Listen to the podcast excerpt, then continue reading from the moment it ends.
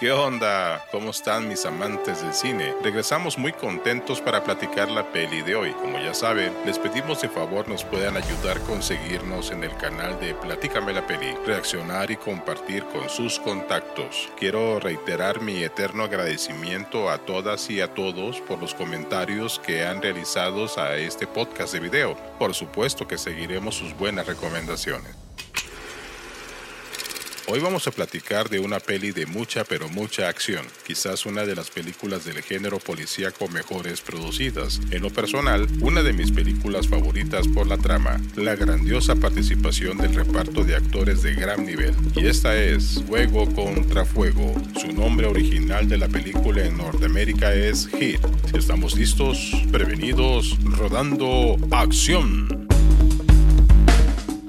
distribuida como Fuego contra Fuego en América Latina, es una película policíaca estadounidense de 1995, escrita, producida y dirigida por Michael Mann. En la dirección de la fotografía, el italiano Dante Spinotti. Como responsable de la música, Elio Goldenthal. Protagonizada por Al Pacino, Robert De Niro, Val Klimer, John Boyd, Tom Sizemore, Danny Trejo y Hasley Judd. Se estrenó por Warner Brothers Pictures el 15 de diciembre de 1995, siendo un éxito comercial y de crítica. Recaudó 67 millones de dólares solo en los Estados Unidos y 187 millones en todo el planeta, con un presupuesto inicial para la película de 60 millones de dólares. Recibió muchos elogios por la dirección y el guion de Mann, las secuencias de acción y las buenísimas actuaciones de Pacino y De Niro. Aunque no recibió ninguna nominación a premios importantes, es considerada una de las películas más influyentes de su género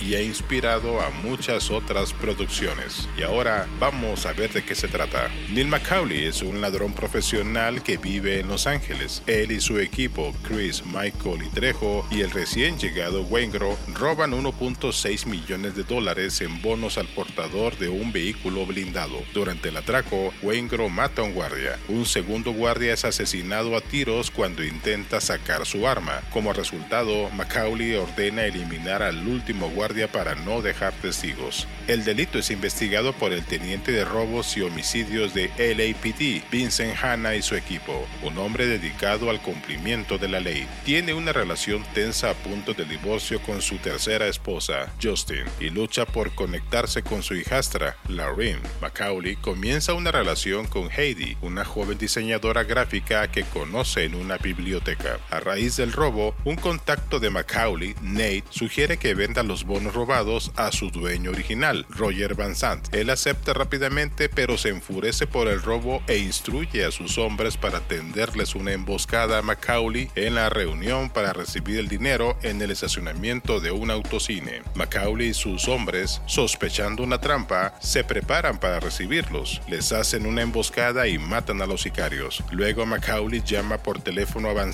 jurando matarlo. Hannah rastrea a Macaulay y lo detiene en la autopista. Le invita a tomar un café. Hablan de su compromiso con sus respectivos trabajos y las limitaciones de sus vidas personales. Hannah habla de su matrimonio fallido y Macaulay le confiesa que está igualmente con su relación. Actuando sobre un aviso a último momento del guardaespaldas de Van de un robo bancario, interceptan los asaltantes cuando salen del banco, lo que resulta en un tiroteo masivo en el que muchos oficiales, incluido un detective del equipo de Hannah, mueren. Macaulay logra escapar con Charlize herido. Cherrito intenta huir a pie tomando un niño como rehén, pero Hannah lo intercepta y lo mata a tiros. Después de dejar a Charlize con Nate, Macaulay llega a la casa de Trejo y lo encuentra herido de muerte y a su esposa asesinada. Revela la participación de Waingro y Van antes de pedirle a Macaulay que lo mate por piedad. Él, enfurecido, irrumpe la mansión de Van lo somete y antes de matarlo le dice dónde se esconde Wengro y lo mata. Pero la policía le tiene como cebo para traerlo. Mientras Macaulay se prepara para huir del país, su novia Heidi descubre su identidad criminal, pero finalmente acepta ir con él. Antes de escapar, Charlize intenta reconciliarse con su ex esposa Charlene, quien ha sido obligada por el Departamento de Policía de Los Ángeles a colaborar con ellos, a traer a su esposo y así arrestarlo. Cuando pasa por el motel desde su automóvil, intercambian miradas y ella le advierte con un gesto para que él logre escapar. Mientras tanto, Macaulay conduce al aeropuerto con su novia Heidi para escapar fuera del país, pero se entera de la ubicación de Wengro, abandona su cautela habitual para buscar venganza. La policía de Los Ángeles se entera de la llegada de Macaulay al hotel de Wengro. A pesar de darse cuenta de la presencia policial, Macaulay los evita, irrumpe la habitación de Wengro y lo mata. Antes de que pueda regresar con Heidi y escapar, Hannah lo ve y Macaulay huye corriendo hasta la pista del aeropuerto internacional de Los Ángeles. Luego de un tiroteo entre ambos, Hannah ve su sombra en el último segundo, se da la vuelta y le dispara en el pecho.